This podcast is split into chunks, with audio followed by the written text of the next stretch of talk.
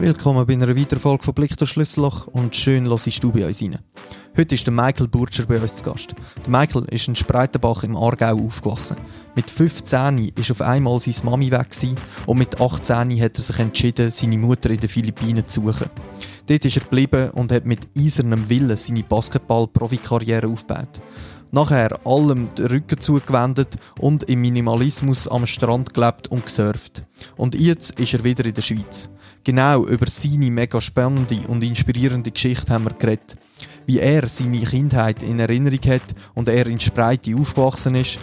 Wie seine erste Zeit in den Philippinen war und er trotz allen Stolpersteinen an seinem Traum festgehalten hat und eine langjährige Karriere als Profi-Basketballer aufbauen hat warum er dem allem den Rücken zugekehrt hat und nur noch surfen wie er dazu gekommen ist, für einen Hollywood-Produzent Drohnenaufnahmen zu machen und warum er am Schluss jetzt doch wieder in der Schweiz gelandet ist.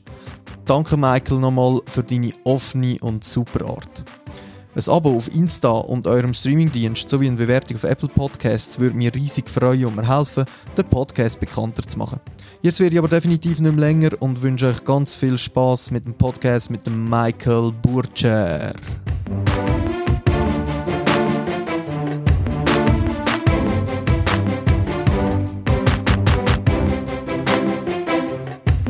Bist du tauft Michael oder Michael? Ich glaube Michael. Michael eigentlich. Weil da in der Schweiz. ja. So wie ich. Aber du nennst dich Michael eigentlich. Ja, also, ich bin zu lange Muslim und Englisch halt. Und bist du Michael, ne? Ja. also ist der Michi oder Michael. ja, der, der Michael und äh, jetzt hackt da so ein, ein, ein riesen äh, Mann vor mir. Wie groß bist du? 1,98. 1,98, mhm. fast zwei Meter. Fast. Für die jetzt nicht mehr gelenkt. Nein, nicht mehr. du hast lange Haare. Kannst du einen Dutt machen, dann hast du die zwei Zentimeter noch. Oder? Darum hast du die langen Haare, genau. Ja, mega cool.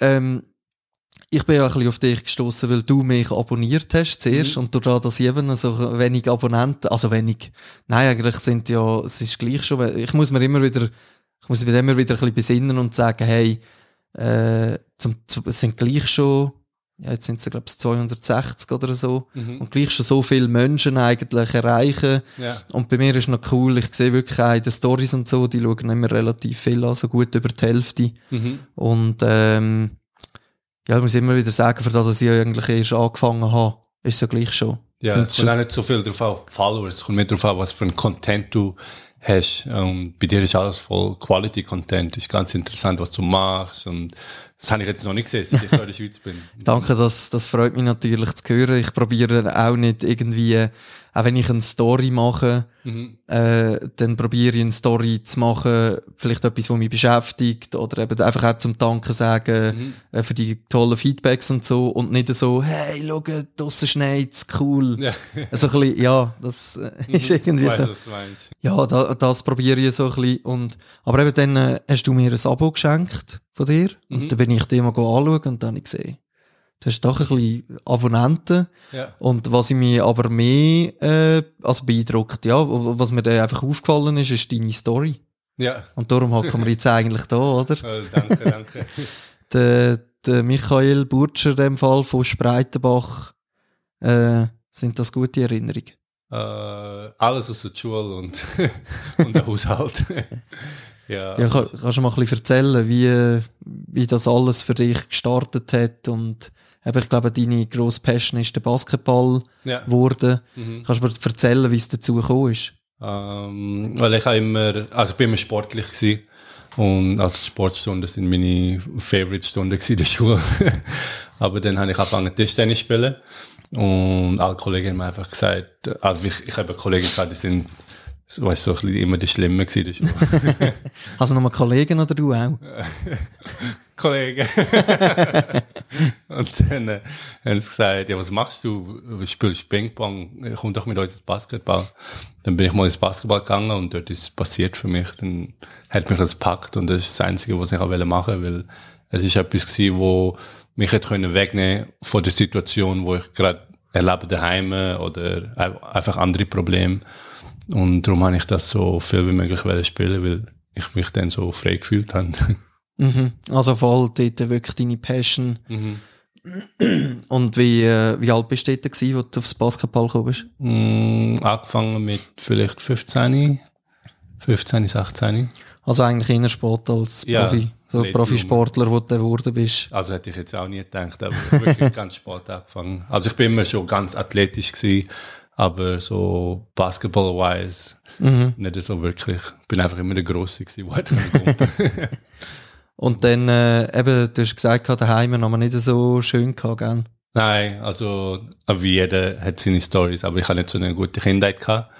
Aber äh, im Endeffekt, wenn ich zurückschaue, bin ich einfach dankbar für wirklich alles, was passiert ist. Speziell für die schlechten Sachen, weil sonst wäre ich nicht da jetzt, wo ich jetzt gerade bin.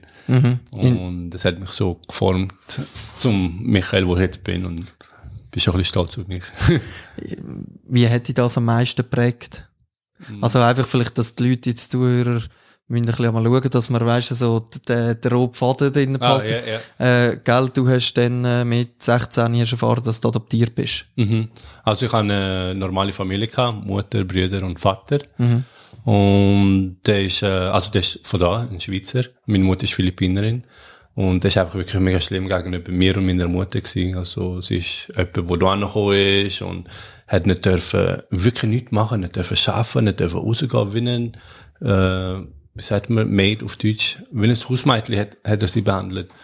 Und dann mich auch mega schlimm. Manchmal sogar das Essen weggesperrt und wirklich einfach das Schlimmste. Aber gegenüber Russen habe ich niemandem etwas können sagen, weil er immer der, der liebe Nachbar war. Aber was daheim abgelaufen ist, hat niemand gewusst.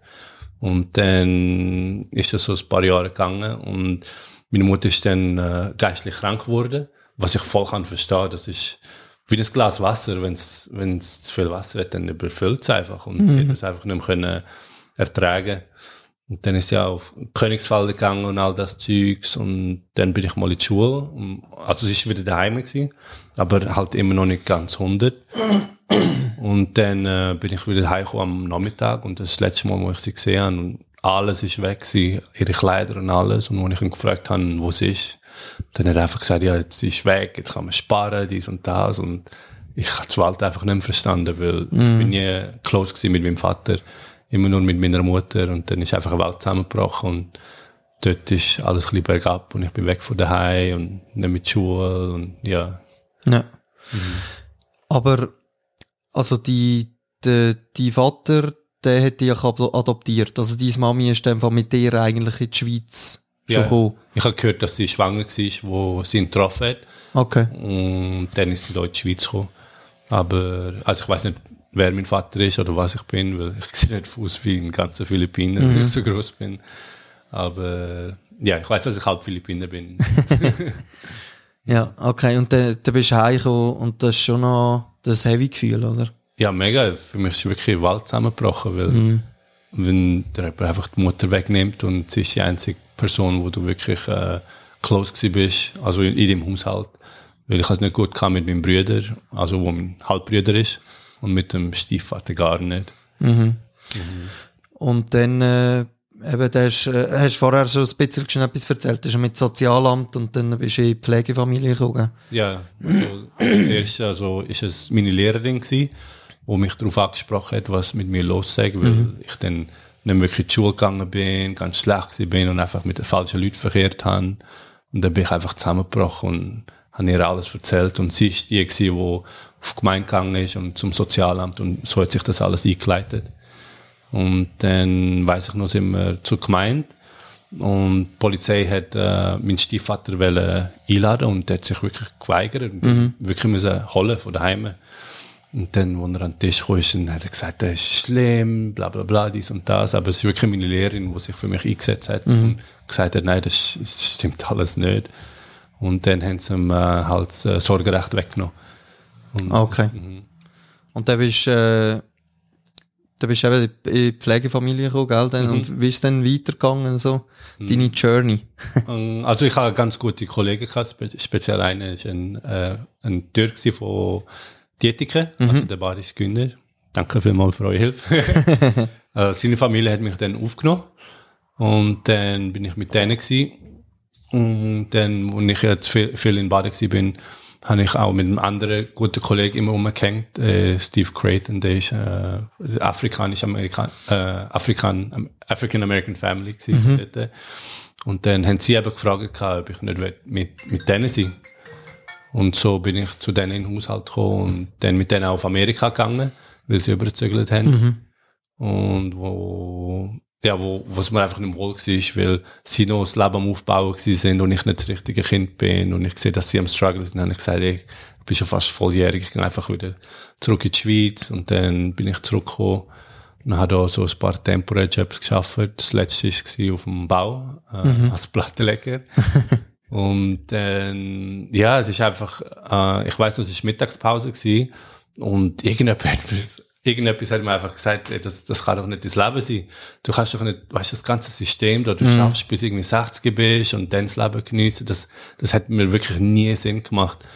Und dann habe ich so einen starken Drang zu meiner Mutter wiederfinden. Und dann habe ich gesagt, ja, ich gehe einfach auf die Philippinen und wirklich alles, alles liegen lassen. Also im Endeffekt habe ich dann auch meine, also Konsequenzen gehabt, weil ich wirklich, ich habe mich nicht abgemolden, das Militär, wirklich alles, ich bin, bin einfach verschwunden mit einem, mit einem Koffer und mm. fast kein Geld. Was sind denn da für Konsequenzen gewesen? Ähm, ja, ah, das ist einer von den Gründen, warum ich nicht so, warum ich nicht zurückgekommen bin. Äh, für so eine lange Zeit ist eben das gewesen. Weil nach zwei Jahren haben sie gesagt, verjährt sich alles. und speziell äh, das Militär, ich bin nicht ins Militär und also ich habe nie jemanden gehabt, wo man gesagt hat, was richtig ist und was nicht. Mhm. Und darum, ja, habe ich das nicht eingesehen, als ich äh, jünger war. Okay. Mhm. Also, da bist du in dem Fall wirklich mit 18 gegangen. Einfach und gegangen. dann 10 Jahre nie mehr zurückgekommen in die Schweiz. Nie mehr zurückgekommen. Ja. Bin über und dann, ja, meine Mutter gesucht und äh, auf den Philippinen ist einfach, weißt, jeder kennt jedes bisschen, und gehst irgendwie in, in eine Gegend, wo du weißt, wo deine Familie wohnt und dann sagt, ja, die wohnt dort und der kennt die so habe ich es äh, eventually gefunden. Mhm. Und also für mich ist es ganz ein spezieller Moment gewesen, weil ich sie schon seit Jahren nicht mehr gesehen habe. Aber sie ist geistlich nicht so da und sie hat einfach keine Emotionen mehr, nichts. Okay. Mhm. Also schon aus dieser Zeit da in der Schweiz? Aus Zeit und ist bis heute noch so. Ich glaube, das wird auch nicht besser. Aber wenigstens weiß ich, wo sie, wo sie mhm. ist. Mhm. Und dann, ja, und von dort dann hat das die ganze Journey angefangen mit dem Basketball. Ja, erzähl. Äh, also ich habe zuerst mit einer Familie dort gewohnt. Ich habe einen philippinischen Kollegen da, da in Zürich mhm. und der hat auch Familie auf den Philippinen und er hat gesagt, äh, kannst ja, also ich kann mit seiner Familie dort leben, bis ich irgendetwas habe oder Boden unter meinen Füßen habe. Und dann einer im Haushalt, äh, der hat mich mal gefragt, ob ich ein Basketballspiel anschauen will. Und dazu habe ich wirklich nichts gewusst von Basketball und Philippinen, weil das ist für mich fremd, weil für mich Basketball ist nur NBA, Amerika, mhm, aber mhm. ja, voll. nicht in Asien. und dann sind wir äh, zu, einem, äh, zu einer Turnhalle gegangen und es ist Off-Season gewesen, also die Saison ist fertig gewesen. Und dann äh, zwei, zwei Mannschaften gegeneinander gespielt, äh, Hinebra und San Miguel. Das sind wirklich die zwei größten Mannschaften auf den Philippinen und äh, die professionelle Liga, das heißt, die heißt PBA.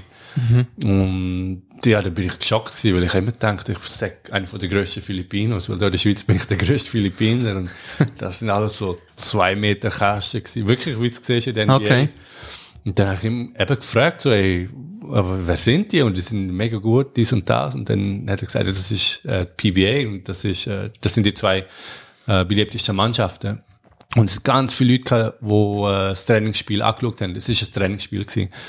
Und dann nach dem Spiel bin ich runtergegangen, äh, also wo die Spieler sind und einfach zum ein paar Bälle werfen. Und dann habe ich schon gesehen, dass, dass viel Auge auf mich hatte, auch von den Spielern und mhm. Trainer.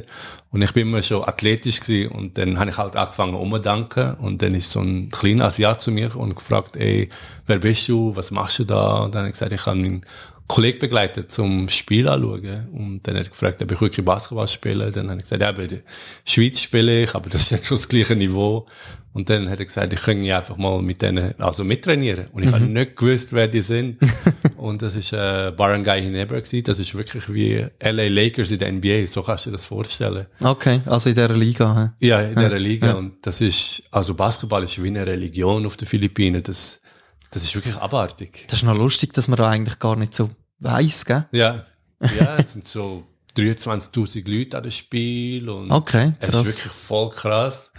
Und dann habe ich, keine Ahnung, ich weiss nicht, weniger als eine Woche mit denen trainiert. Und dann bin ich äh, mal daheim gewesen, weißt, Fernsehen schauen und äh, Local Sports Channels dort. Und dann hat so eine Werbung vom Gin, weil äh, Hinebra ist äh, eine Gin-Marke, also alkoholisches Getränk. Und dann sehe ich all die äh, Gesichter, also von den Mitspielern und eben die Werbung und dann habe ich gedacht, hey, ich trainiere mit denen. dann bin ich draussen auf den Spielplatz gegangen, wo es einen Basketballplatz gab. Also es ist ein bisschen so, äh, wie sagt man, nicht in der Stadt gewesen, so ein bisschen abgelegen von der Stadt.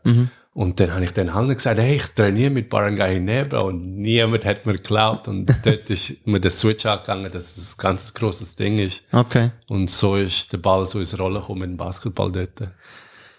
Ja, und du hast, ich, was ich, was ich noch in deinen Stories gesehen habe, ist, äh, du hast teilweise wirklich auch Basketball gespielt, um, um irgendwie essen. Also, dass du überhaupt Ja. das, ist das vorher gewesen oder während dieser Zeit? Ah, das ist während der ganzen Zeit gewesen, weil äh, ich bin wirklich übergegangen mit quasi kein Geld und es geht, äh, wie sagt man, in den Barangays, äh, in Bezirken gibt so kleine Turniere oder Spiele und dann tun sie amix äh, Imports, ja Imports äh, einstellen in die Mannschaft. Das heißt, jede Mannschaft kann einen Import haben.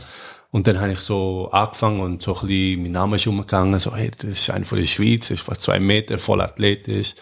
Und dann zahlst du irgendwie, keine Ahnung, umgerechnet die Schweizer Franken. Das ist fast nichts. Aber ich habe wirklich davon gelebt, weil ich kein Einkommen habe, kann dort äh, und wirklich keine Familie und die Familie, wo ich kennengelernt habe, dort meine eigenen, die haben mir nicht wirklich geholfen, weil, ja, weiß auch nicht warum. und, ähm, Ja, die müssen wahrscheinlich kann man auch selber für sich schauen, denke ich, oder? Also ich glaube, Mhm. ist ja nie, hat niemand wahrscheinlich für Geld auch von deiner Family gehabt, ja, oder? ist nicht so von der wohlhabenden Seite. Ja, ja. Mhm. Okay. Ähm, ja, sorry, jetzt habe ich unterbrechen. Ah, ist kein. Problem.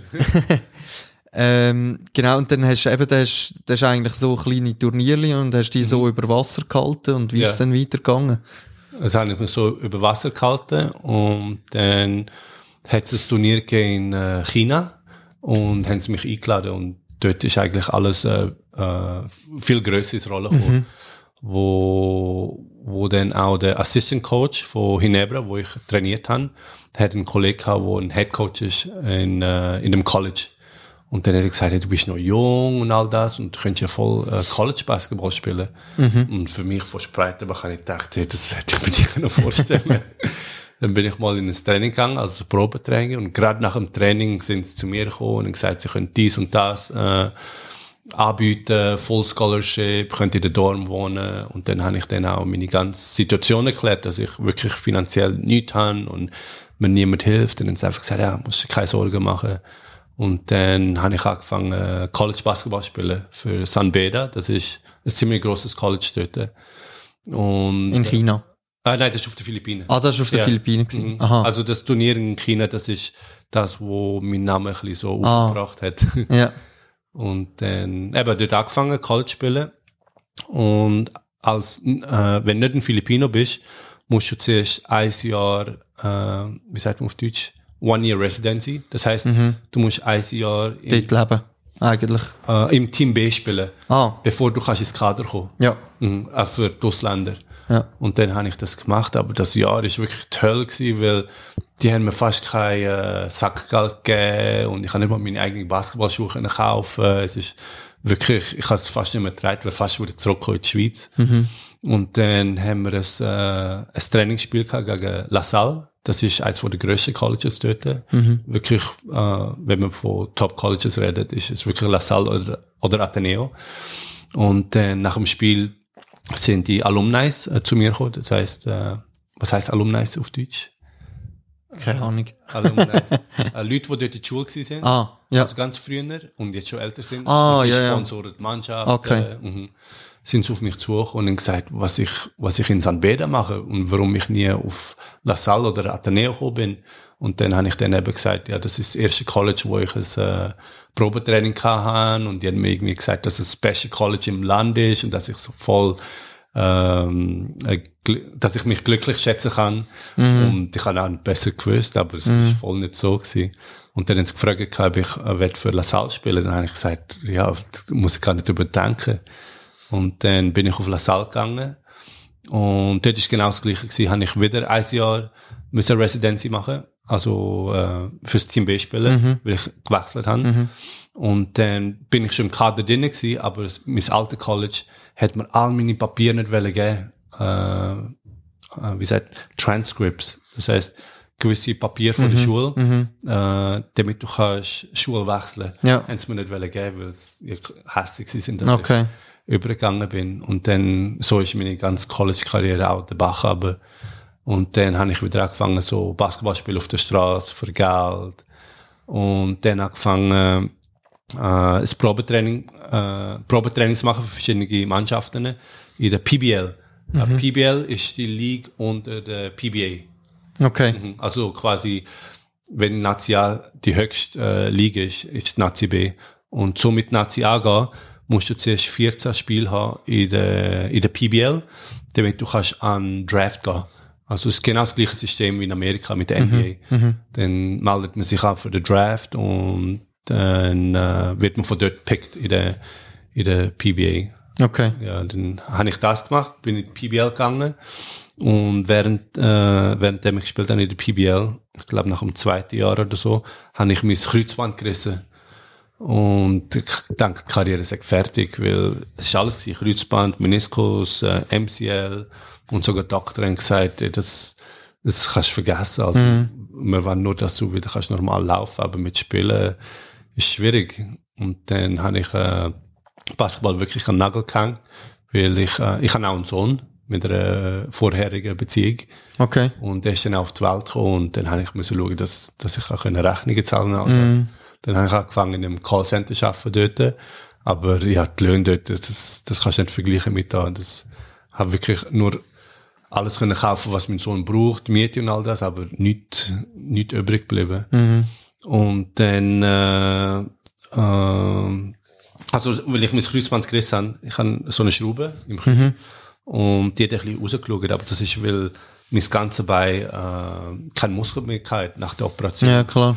Weil die Mannschaft, wo das passiert ist, wo, wo ich mich verletzt habe, die haben mir nicht wollen, die Rehabilitation zahlen. Das heißt, ich habe nur die Operation gehabt und danach nichts mehr. Mhm. Und dann bin ich fast sechs, ja, ein halbes Jahr auf äh, Krücke gewesen und all das und auch so arbeiten.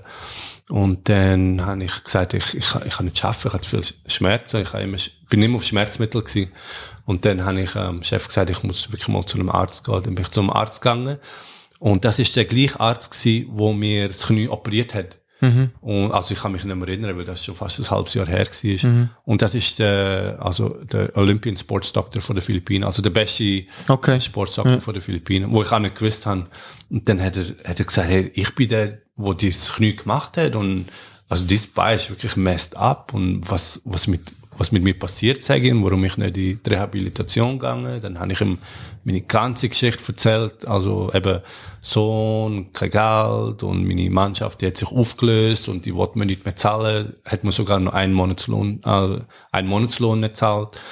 Und dann ist er voll hässlich geworden, aber nicht auf mich, auf die ganze Situation mhm. und der, der hat mich gar nicht gekannt, auf keiner Ebene, also persönlich oder mhm. auch spielerisch nicht. Und der hat mir alles gezahlt. Der hat gesagt, weißt du, es gang einfach, ich, ich zahle für alles. Und der ist wirklich wie ein Engel gewesen, zumal der, ja, so habe ich wieder in die Re Rehabilitation gehen. Mhm. Und dann habe ich angefangen, 50 Prozent zu arbeiten. Und im Endeffekt habe ich einfach gemerkt, auch wenn die Leute sagen, nein, ich kann nicht spielen, ich habe einfach gemerkt, dass, nein, ich kann wieder spielen. Und dann habe ich ganz aufgehört zu arbeiten und bin dann nur noch in die Reha gegangen und wirklich vom, also vom, wo sie aufgemacht haben, bis sie zugemacht haben, den ganzen Tag da drin gewesen. Und normalerweise geht das sechs Monate. Und nach sechs Monaten hast du einen Test, wo, wo dir dann zeigt, ob du okay bist und mhm. fertig bist oder nicht. Und nach irgendwie vier Monaten habe ich wieder können so spielen und dann habe ich die Rehab abgebrochen und dann habe ich wieder auf der Straße gespielt für, eben für Geld, weil ich es mhm. braucht. Und dann bin ich wieder zurück in die PBL gegangen. Und das ist die letzte Mannschaft, die ich gespielt habe in der PBL. Also das heißt in der League unter der professionellen League. Und dann äh, habe ich mit denen einen Mindestvertrag gemacht und keine Spielzeit gehabt, weil ich voll keinen Hype hatte und bin auch verletzt gewesen. Und der, der Draft, der PBA-Draft, ist im August gewesen. Das heißt, das ist die letzte Saison gewesen, bevor dem PBA-Draft. Mhm. Und dann habe ich mal das Telefon bekommen in der Mitte von der Saison und dann gesagt, sorry, aber wir müssen dich legal und noch ein paar andere Spieler wegen Budget, bla bla bla. Und dann habe ich gesagt, Kollege, das ist meine einzige Chance, wo ich mich kann zeigen bevor dem Draft, sonst kennt mich wirklich niemand. Und dann haben sie mich wirklich legal Und dann habe ich mich getrennt von meiner Familie. Also getrennt in dem Sinn, dass ich äh, zu einem Kollegen gezogen bin, wo auch an Draft gegangen ist. Und ich mhm. einfach alles in meiner Macht machen, damit ich der beste Spieler äh, kann sein ohne Ablenkung, ohne nichts. Mhm. Dann für sicher etwa zwei Monate oder so bin ich mit ihm gewesen und wirklich jeden Tag nur trainiert im Gym, Basketball, alles, alles, was ich können machen. Weil ich kann nicht an den Draft gehen und nicht aufgenommen worden und dann mir sagen, oh, was erwähnen, oder du hättest das besser können machen, das und das. Weil wenn ich dann nicht aufgenommen worden wäre, dann hätte ich das Kapitel einfach können abschließen und sagen, es ist halt nicht für mich. Mhm. Und dann, ja, sind wir an den Draft gegangen. Und der Draft geht so, genau gleich wie der NBA. Es hat drei Runden. Und in jeder Runde hat es zehn Picks. Aber nur die erste, in der ersten Runde, die ersten fünf Picks, die haben garantiert einen Vertrag. Das heißt, wenn sie dich würden picken, in der zweiten Runde, ein zweiter Pick, dann hast du schon mal einen Fuß drin und mm. dann trainierst du schon mit der Mannschaft und dann schauen sie, wie viel sie dir anbieten. Weil, äh, ja, man redet um ganz großes Geld. Und äh, im Draft, jeder weiß schon in der ersten Runde so quasi, wer wo angeht, weißt mhm, so. Mhm. Und dann, äh, ja, mega gute Spieler gekauft von Amerika. Und dann hat es angefangen mit dem ersten Pick, zweiten, dritten, vierten. Und jedes Mal, wenn er bepickt wurde, ist die ganz, weil es ist in einem Shopping Center gewesen, ja. also in einem riesen Mall. Okay. Und das ist auch alles im, im Fernsehen, Nachrichten und, also es ist wirklich bumsvoll, tausende von Leuten. Und dann stehst du auf das Podest, also gehst du aufs Podest, wenn sie dich rufen. Mhm. Und dann kommst du eben die Jacke über das und du bist offiziell in der Mannschaft. Und dann mit dem fünften Pick höre ich einfach, dass äh, eben Alaska Aces Picks, Mike Birch und alles ist ruhig gewesen. Sogar ich. und ich habe mir gedacht, nein, das ist, weißt, voll der schlimme Mistake. Ich habe gedacht, die haben einen Fehler gemacht. Und mit denen, wo ich am Tisch war, bin, die haben mir gesagt, hey Mike, die, gang führen, die haben dich gerufen. Dann bin ich für und das ist wirklich ein Moment, wo mein ganzes Leben verändert hat von, ja, wirklich 180 Grad. Mhm. Und dann, ja, das ist eigentlich die, die, also so ein bisschen, hart gesagt, äh, die, dein erster Glücksmoment, wo der ja, nach langer, langer Zeit geht, ausser wahrscheinlich sicher die Geburt noch von deinem Sohn, aber ja. ich glaube, wenn du so immer ums Überleben und ums Essen und das Geld musst kämpfen. Ja, speziell wegen dem, dann hat sich wirklich alles gelohnt, wo sich, wo ich mir, äh, mhm. was ich durchgemacht habe und es ist einfach ein grosser Wendepunkt gewesen. Ähm, was mich noch ein bisschen würde interessieren, wie bist du immer wieder mit diesen Rückschlägen umgegangen? Weißt, wieso hast du dich von den, ich, ich glaube, es würde ja viel geben, die einfach würden sagen, ja gut, jetzt bin ich gescheitert, spätestens denke ich nach einem Kreuzbandriss, oder? Und wenn es dann so gar nicht mehr geht. Aber was hätte dich immer wieder angetrieben oder angespornt, dass du einfach sagst, nein, ich das... Nicht, ich kann einfach so einen Motor in mir drin, der nicht aufhören Und ich habe es auch nie anders gekannt von der Kindheit. Mir ist nie etwas gegeben worden und mhm. immer alles selber müssen erarbeiten und niemand an mich glaubt und ja, ich einfach, ich brauche niemand, der an mich glaubt oder mir etwas, äh, wie sagt man, äh, äh, Confirmation gibt mhm. oder ich muss motivieren, das habe ich irgendwie alles in mir selber. Mhm. Ja, so habe ich mich selber durchgeboxt. ja, also, also weißt, das finde ich mega beeindruckend, oder? Wie, dass man trotzdem all diesen Rückschlägen dann einfach sagt, nein, äh, ich glaube da dran und, äh, mhm. und dann, ja, das ist mega krass. Und dann, also am Schluss, ja, dann hat es sich gelohnt und die Alaska Aces, gell, die sind ja. aber in China.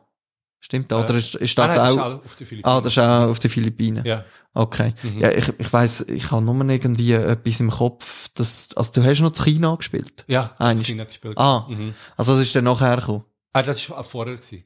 Also genau, zuerst war der Pick und wie, wie ist es dann weitergegangen? Und dann habe ich äh, einen Zweijahresvertrag unterschrieben. Mhm wo, ja, wo ich mir selber gar nicht können glauben, wie viel das war.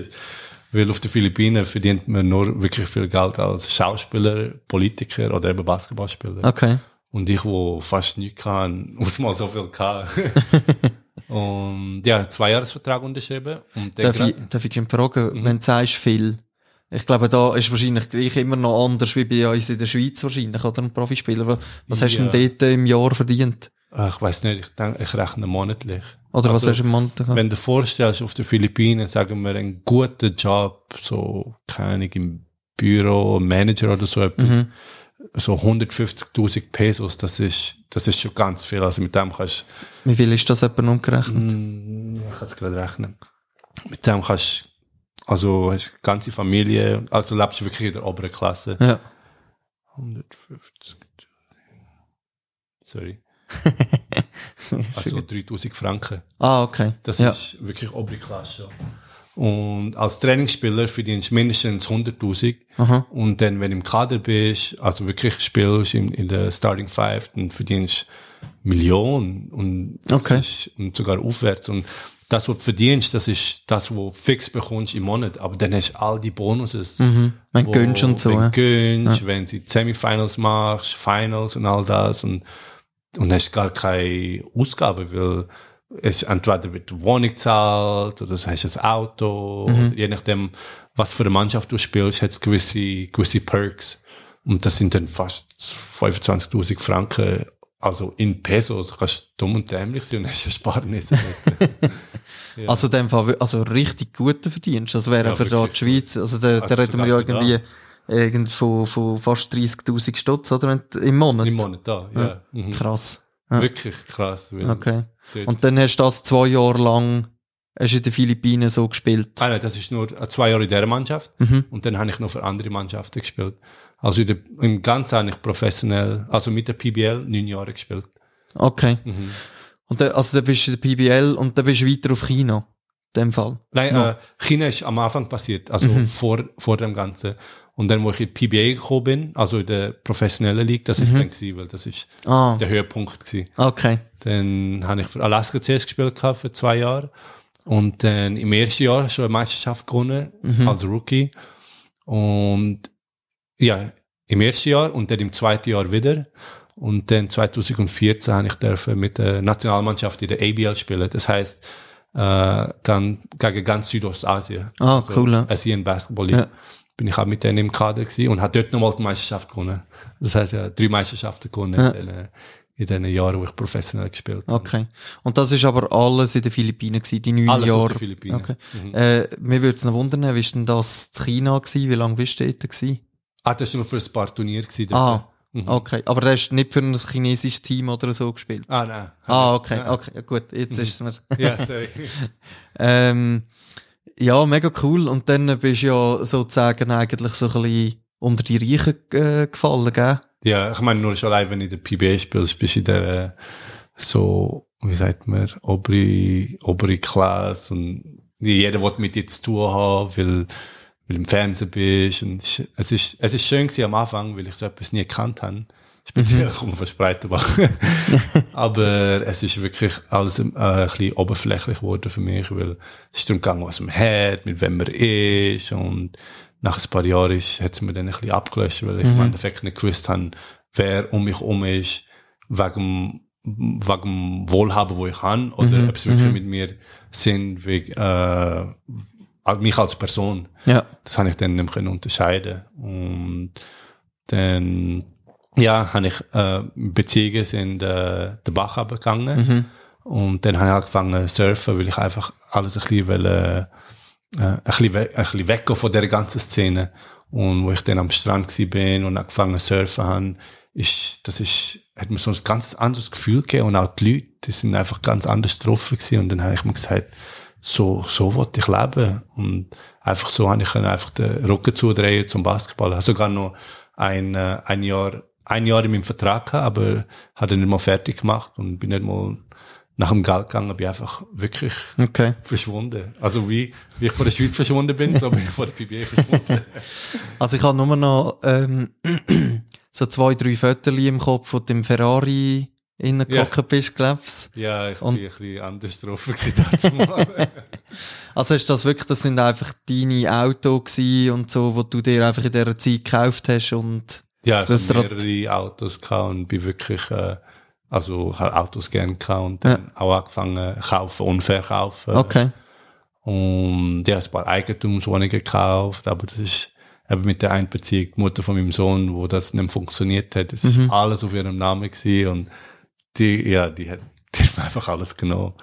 Das Ah. war auch ein Grund gewesen, warum ich gesagt habe, ich, ich wollte einfach nicht mehr mit dieser Szene sein, weil ich nicht weiss, wer eben mit mir ist, wegen was ich kann oder Mhm. als Person.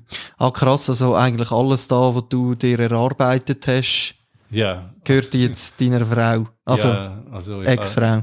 ja, zwei so Geschichten gehabt, wo, wo ich ganz viel verloren habe. Okay. Mhm. Und ja, dann habe ich mir gesagt, und nie mehr Beziehung und ich habe einfach nur noch in die Natur gehen und Surfen hat mir das gegeben, wo mir früher Basketball gegeben hat.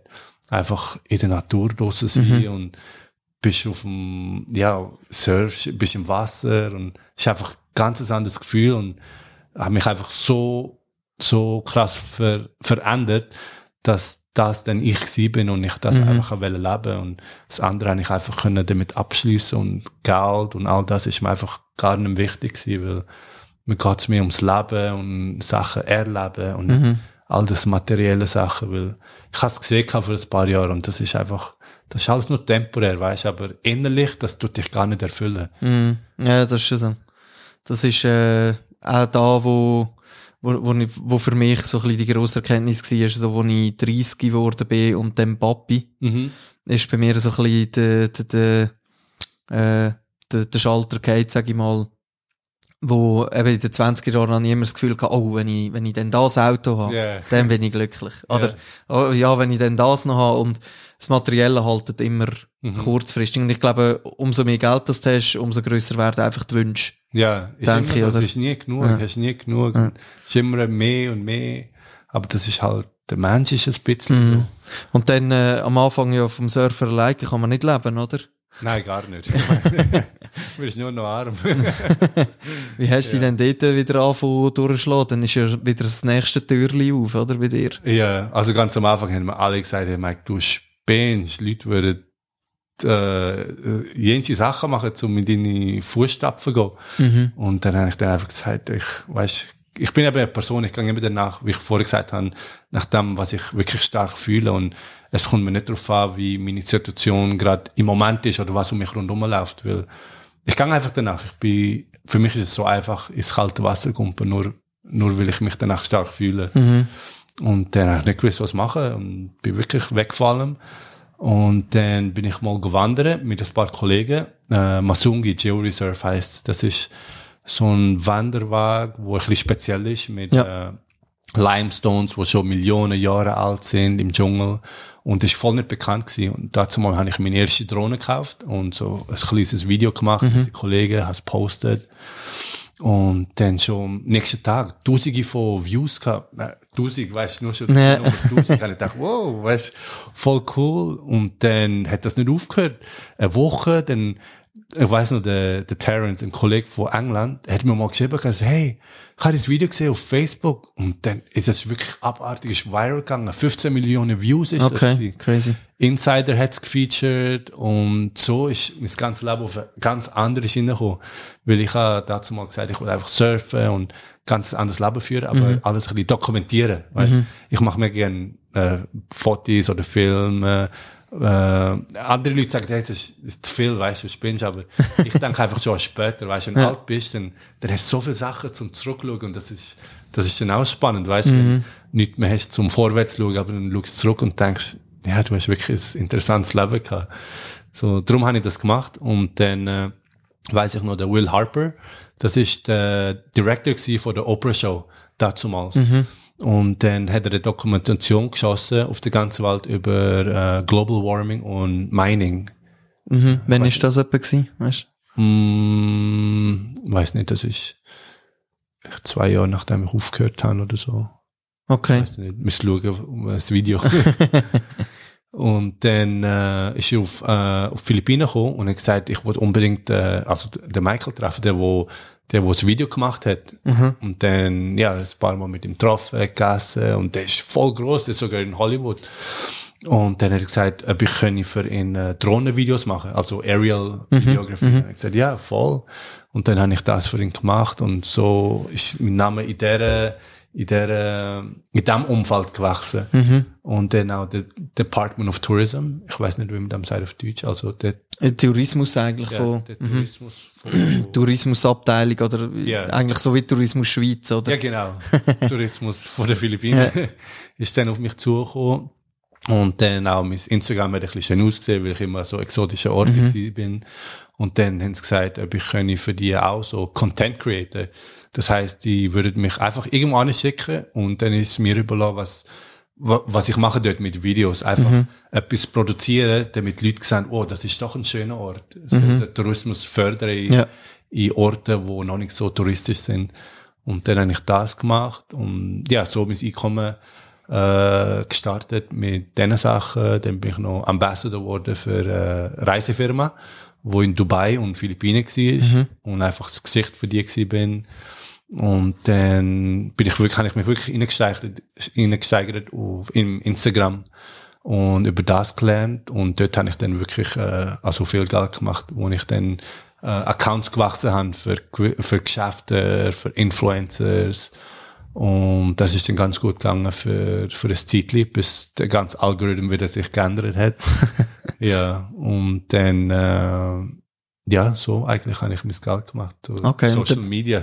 Wirklich nur Social Media und Videos machen. Ja. Mhm. Ähm, hast du jetzt mit dem von Hollywood da, hast du immer noch Kontakt? Also kannst du für den immer noch gewisse Sachen teilweise machen? Aber oder? nicht, das ist so viele Jahre her. Ah, ist schon so lange Ja. her? Okay. Mhm. Ja. Okay, ja, me mega, mega interessant. Ähm, und du hast dann, äh, aber gegen gewisse Sachen, bevor du eigentlich wirklich voll aufgehört hast, hast du gewisse Sachen, glaubst du, noch können verkaufen. Hast du in deinen Stories geschrieben gehabt? Also ich quasi fast alles verkauft, weil ich bin so ein Minimalist geworden. Ich, ich wirklich, also jetzt mein ganzes Leben ist in einem Rucksack. Also ich, ich habe mir so Winterkleider kaufen, aber Ja, gell, da alles, ist- alles passt in einen Rucksack. Ich habe alles verkauft, wo wo ich nicht wirklich brauche und also auf die Philippinen sowieso habe ich einfach bin immer in Boardshorts, also in Badhose und mit dem Surfboard und das Einzige, was ich brauche dort. Und äh, wo ist denn der Dings gekommen, dass du zurück in die Schweiz gekommen bist? Also das Corona ist passiert. Mhm. Also am Anfang hat man es nur gehört, wie überall in den Nachrichten, eben das und das ist passiert in China und wie mit allen Sachen denkst du immer, das ist immer so weit weg von mir, weißt Und Mal ist das auf der ganzen Welt irgendwie ausdeckt und dann auch auf den Philippinen. Und dann haben wir dazu mal auf den Philippinen den längsten Lockdown auf der ganzen Welt. Drei Monate lang hat man nicht dürfen aus dem Haus gehen, nur äh, Lebensmittel kaufen, zweimal in der Woche, aber wirklich nur, mit, wenn du einen gewissen Pass gehabt hast. Und das Militär ist überall auf der Straße, das heißt, du hast wirklich nicht können rausgehen. Und überall Checkpoints. Und das hat sich dann wirklich nicht bessert. Und ja, das ist wirklich drei Monate. Also ich bin mehr als drei Monate daheim gewesen. Und dann, äh, wann ist das gewesen? Vor dem, vor dem Juni. Und dann habe ich gesagt, hey, ich glaube, es ist wirklich, das ist das Zeichen, dass ich wieder muss zurück in die Schweiz, weil ich kann nicht mal, weißt, alles, was ich gemacht habe, hat, sich, hat einfach gestoppt. Ich kann nicht können reisen, nicht können surfen und ich bin eine Person, ich kann wirklich nicht leben, wenn ich nicht irgendetwas, meine, meine Passion kann ausleben oder ich kann einfach nicht eingesperrt sein. Das ist etwas, was ich nicht kann, weil ich bin so ein, eine Person, die so frei ist und so fließend einfach. und ja, das ist das erste Mal gewesen, wo, das, wo ich mich so gefühlt habe. Und dann äh, habe ich einfach das Ticket gekauft und bin in die Schweiz gekommen, kein Plan, kein gar nichts. Wirklich einfach wie das kalte Wasser kumpelt. Und bin da angekommen und dann hat ein Kollege von mir gesehen auf Instagram, dass ich in der Schweiz bin. Und mit dem habe ich auch nichts zu tun für mehr als 20 Jahre. Aber das ist eine gewesen, wo ich früher Basketball gespielt habe. Also noch nicht Nazi B, einfach auf dem Roten Platz, Spreitenbach. Ja. Der ist äh, fünf Jahre älter als ich. Und das ist äh, dazu mal, weißt, der beste Basketballspieler gewesen und ist auch in Amerika gewesen und all das. Und da hat man mal gesagt, Michael, wenn du einfach aufhörst mit der Schule und einfach nur auf Basketball konzentrierst, dann kann etwas aus dir werden. Und das ist wirklich etwas, was mir im Kopf geblieben ist. Und das, ja, wirklich. Und ich habe also die Schule auch nicht abgeschlossen, also wegen dem. Äh, verstellst du später. und dann, äh, hat er mir eben geschrieben und gesagt, hey, wenn äh, er gesehen, dass du in der Schweiz bist, wenn du etwas suchst zum Arbeiten, dann lüt mir mal an. Dann habe ich ihm angerufen und hat mir gesagt, ja, kannst du mal mit mir vorbeikommen und schauen, ob es dir gefällt. Weißt, er, er ist im Lager Steffen, das, wo ich jetzt noch bin. Und dann bin ich mit ihm mitgegangen und ich habe gar nicht gewusst, dass er wirklich der Chef dort ist. und dann bin ich so reingekommen als Temporärarbeiter Ja. und in der Zwischenzeit habe ich schon eine Feststellung also bekommen. Und also ich finde es wirklich der beste Job auf der Welt jetzt gerade, weil ich habe ein paar Kollegen, die dort noch arbeiten, von früher. Und mein Kollege ist der Chef und ja, es gefällt mir einfach mega. Okay, cool. Aber ist ja gleich auch nicht ganz so der freie Vogel, Ah nein, wo, wo du bist. Aber ich glaube, in der Schweiz kann man kein freier Vogel sein. ja, schwierig, gell? du hast so viele Verpflichtungen und es kostet, das Leben ist einfach mega teuer da, dass du nicht einfach so kannst. du musst da im, im System drin sein, dass es funktioniert. Am Anfang habe ich auch gedacht, ich komme einfach mal, mache ein paar Sachen an der Seite oder temporär oder vielleicht für Kollegen etwas machen. Aber so, so kannst du wirklich nicht leben. Da musst du wirklich einen Job haben, einen fixen Lohn, weil du, da hast eine Krankenkasse, die du musst zahlen. Also, machst du einen Briefkasten auf nur Rechnungen. Ja, das ist wahr. Ähm, wie bist du, bist du denn, also hast du können zurückkommen, weil du einen Schweizer Pass ja, noch ich hast? habe beide, Philippinisch und den Schweizer Pass. Okay. Hast du den einmal können, äh, au- auf dem, äh, in den Philippinen verlängern? Ja. Musst, ah, musst du der nicht in die Schweiz, dort. musst nicht in die Schweiz kommen? Nein, Okay. in der Botschaft, also in Makati in der Stadt. Ja. Also bist, obwohl du eigentlich in der, so lange in den Philippinen gewesen bist, bist du eigentlich immer ein Ausländer gewesen dort. Ja, ich bin überall der Ausländer. ja. Fühl- Fühlst du ja da jetzt als Ausländer? Weil du einfach so lange weg gewesen bist? Mm, Am Anfang schon. Äh, speziell vom Denken her, weil ich Leute um mich herum hatte, die wirklich freigeistig sind und Mhm. Ich bin wirklich nur am Strand gewesen und es ist alles so ganz anderes Leben, so Communal Living und einfach keine Sorge, kein Problem, nichts schaffen und da ist alles zack, zack, zack, ist einfach alles ist pünktlich, alles ist strukturiert, alles ist geplant und die Leute sind ein bisschen kalt da, weißt du, und Mhm. ja, so, wenn man es vergleicht mit Leuten, von, die in wärmeren Ländern äh, wohnen. Und an das habe ich mich schon anpassen. Und dann, äh, ja, dann habe ich eben Jacqueline kennengelernt. Und ja, das ist einfach, sie ist eine Person, die genau gleich wie ich, wie ich ist. Und die Vergangenheit ist ein bisschen similar und voll connected. Und dann habe ich eigentlich wollen, Ende Jahr wieder zurückgehen und einfach reisen oder einfach surfen. Und dann, ja, habe ich mich jetzt entschieden, da bleiben und Wegen ihr. das lässt entfalten, ja. Ja, sonst ist es schwierig, gell, wenn du immer unterwegs bist und, äh, ja. Ja, das ist, ähm, und, aber jetzt hast du noch, vorher noch etwas gesagt, wegen der Schule nicht fertig machen, Ah, ja. Also ich habe die Schule nicht fertig gemacht, dazu mal da in der Schweiz. da in der Schweiz. Ja. Ja. Ich bin, äh, was ist es? Äh, vierte, vierte Real oder so. Also wir sind, wir sind so eine schlimme Klasse gewesen, dass die Lehrerin sie hat aufgehört, also die hat einfach, die hat uns einfach nicht wählen. Und dann haben wir, haben wir immer so Aushaltslehrer gehabt für, also, weil, bis wir einen Lehrer hatten. Und dann ist der Rektor von Spreitenbach mal reingekommen, also der Hunziker, das, das ist mir noch so klar, das Gesicht. Und der ist so ein strenger gewesen. Und dann weiss ich noch, nein, ich bin nicht der beste Schüler gewesen, äh, haben wir aufgehauen und hat alles anschauen und ich habe sie halt nicht gemacht. Und dann ist er voll ausgedeckt und hat mir gesagt, du hast nichts im Kopf, bist dumm, ist alles dabei, bla, bla, bla. Weißt, einfach weil ich Ja. immer Basketball gespielt habe. Und dann habe ich einfach meinen Rucksack genommen und bin, bin raus, also zu der Tür gelaufen und hat ihm gesagt, wenn du jetzt rausgehst, musst du nie mehr kommen. Und dann, er mir hat auch abgelöst, dann bin ich einfach gegangen. Aber bin heim mich umziehen und das Fenster, das man kennt in der Schule, also Schulhaus Bostock in Spreitenbach, hat man direkt auf den roten Platz gesehen. Dann habe ich mich einfach umgezogen zu Basketballkleidern, bin wieder zurückgegangen zum Basketball spielen. und das war mein letzter äh, Schultag. Gewesen. Und dann habe ich einfach angefangen, Basketball zu spielen, stundenlang, auch wenn ich alleine bin, nicht gewusst, was machen, aber ich einfach gewusst, ich muss spielen, weil das mich einfach alles hat vergessen. Und eben so ist, so bin ich reingekommen und ja, Ja. Und da hat, da hat niemand irgendwie etwas gesagt, dass du jetzt, also mein Sozialamt oder so, dass du die Schule musst fertig machen. Also oder, nein, der Hundsicher, der ist dann abgekommen auf den Platz und hat gesagt, ich, du kannst gar nicht mehr aufs Schulgelände gehen, du Ja. bist, du bist da nicht mehr willkommen, dies und das. Und dann, ja, habe ich angefangen zu arbeiten im McDonalds, alles, was ich können arbeiten. wie, alt, wie alt bist du dort gewesen? Ah, du bist ja weiss ich nicht. 16 gewesen oder so, oder? Ja, ab 16 dürfen wir arbeiten, oder? Ja, Ja, also da, machst du 16, eigentlich eine Lehre oder eben du gehst einfach go- Ja. und du bist einfach gerade von Anfang an, Zum McDonalds. also Mac bist du jobben. und ja, so ist dann meine Berufskarriere.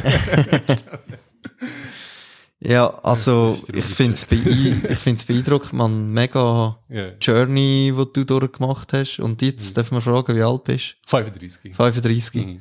Und voll, äh, ja, aber gleich happy und eben, du kannst gleich eigentlich, Immer happy. hast, hast gesagt, äh, da, wo du erlebt hast, hat dich eigentlich zu dem gemacht, wo du, du jetzt bist, gell? Ja, also für mich, ich, ich habe eine ganz andere Philo Philosophie im Leben, weil es gibt eigentlich gar nichts schlecht, schlecht, weil die Leute denken, also wenn, der, wenn jemandem etwas passiert, dann denkt man, ah, scheiße, äh, sorry, ah, das ist, Schon. okay, Hast kein Problem. ah, scheiße, warum passiert mir das jetzt? Aber dann, ein, der Mensch denkt nur so, weil er sich gerade vor dem Gefühl lässt, lässt gehen, weißt du, weil es- weil es halt nicht so ist, wie er gerade geplant hat oder so. Aber dein ältere Du, wenn du dann viel älter bist und auf das zurückschaust, dann realisierst du, dass das hätte müssen passieren fürs grosse Bild, damit du dort bist, wo du dann bist. Und so sehe ich das alles auch mit meinem, wirklich auch Schlimmste, was mir passiert ist, Stiefvater, alles, das würde ich alles nochmal durchgehen, nur damit, ich weiß, damit ich jetzt so bin, wie ich bin. mhm. Weil ich bin wirklich voll happy und der Charakter, wie es mich gebildet hat und wie ich die Welt gesehen habe, Mhm. hätte- würde ich nie so, so sehen, wenn alles einfach aus, äh, wie sagt man, wenn alles normal gewesen wäre oder wenn mir alles gut gegangen wäre.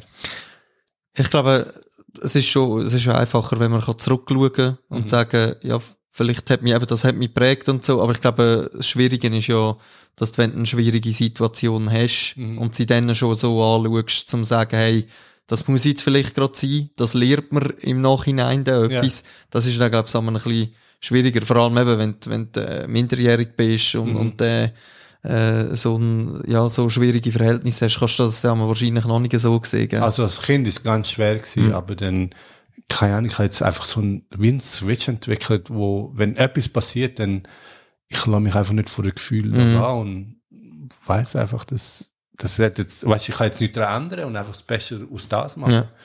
Und dein Instagram, hast du das von Anfang an mit dem Basketball zusammen aufbauen? Der, den du jetzt hast? Ja, äh, ich habe noch einen anderen gehabt, wo ich eigentlich mehr Follows drauf hatte, aber das war mit einer anderen Beziehung. Gewesen. Wir sind viel am Reisen gewesen und dann habe ich das gelöscht und jetzt einfach mein, äh, meine personalen Sachen auf der Instagram da. Okay. Und dann, Und den hast du aber schon von jung her gehabt. weiss Aber nicht so. 2016 oder so. Ah, okay. Weißt du, weil ich habe nur gedacht, weil, weil der ein Kollege da von Spreitenbach eigentlich, dass der den gesehen hat, äh, dass du jetzt wieder in die Schweiz kommst. Weißt du, ich gedacht, du hast den schon länger gehabt. Ah nein, der hat mich einfach äh, gefallen, also Okay. auch abonniert Ja. in, keine Ahnung, vor ein paar Jahren. Ja. Mhm. Ah, und der, und der andere, also eigentlich so, wo, wo die, also ich meine, du bist wahrscheinlich ein Superstar fast gewesen in den Philippinen, oder? Ah, ich sehe mich voll nicht. Alle Leute sind genau gleich. egal. Klar, aber weißt du, also ich, oder, ja, Superstar, oder bist mega bekannt gewesen? Wahrscheinlich bist du auf der Straße rumgelaufen und Filipinos haben dich kennt, oder? Ja, das ist normal, weil du bist Ja. im Fernsehen und wenn, ich bin jetzt mega vielmals in den Finals gewesen und wenn das im Fernsehen ist, dann, dann schau jetzt nur das. Mhm. das Und du bist ja auch, du bist durch da, bist ein paar Mal auf Blick, 20 Minuten und so, gell? Ich glaube, die haben das ein paar Mal, relativ gross noch, wie ich gesehen habe. ja, ein paar äh, Zeitungen von der Schweiz haben mich dann angesprochen Mhm. und gefragt, ob ich ein Interview kann machen kann und das habe ich äh, mega schön gefunden, damit, äh, weil, wie sagt man auf Deutsch? Sorry, weil ich denke eben auf Englisch. Alles aber- easy.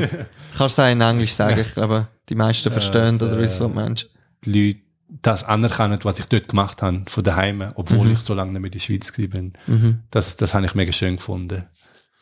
Ja, das ist, äh, das ist schon noch, weißt du, wie, wie sind sie auf dich aufmerksam geworden? Ich glaube auch durch soziale Medien. Ah, okay. äh, Das. Und meine letzte Mannschaft auch habe ich für den Manny Pacquiao gespielt. Mhm. Das ist, äh, weiß nicht, ob du kennst, der Boxer. Manny Pacquiao. Der ist, Mhm. Mhm.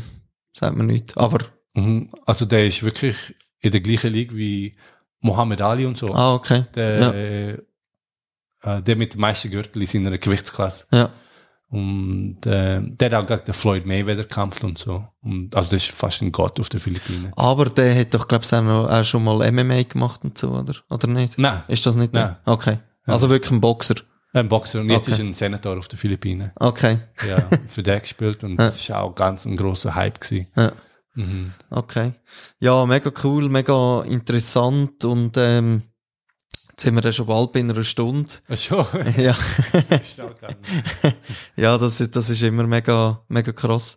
Aber ich werde mich mega bedanken, da, dass du deine Geschichte mit uns Ja, geteilt für hast. deine Zeit. Und ähm, meine Abschlussfrage ist immer, weil ich finde, das ist auch so ein bisschen ein Gamechanger, wenn man das ein bisschen auslebt, ist Dankbarkeit. Mhm. Darum frage ich meine, meine Gäste immer, für was bist du dankbar, Michael? Dankbar, Leben selber.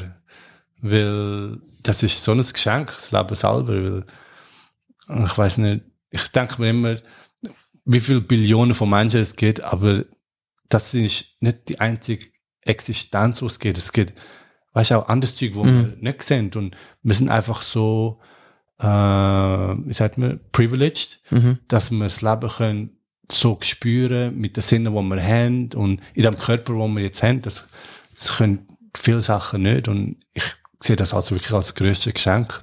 Darum kann ich alles nicht so voll ernst nehmen, weil die Zeit, die wir hier haben auf dieser Welt, ist so kurz. Mhm. Und im Endeffekt, also, weißt du, das Leben und die Welt geht weiter und das ist fast, äh, wir sind einfach wie ein kleiner Kern. Mhm. Und das Leben ist einfach da zum Geniessen und happy sein und alles andere macht voll keinen Sinn.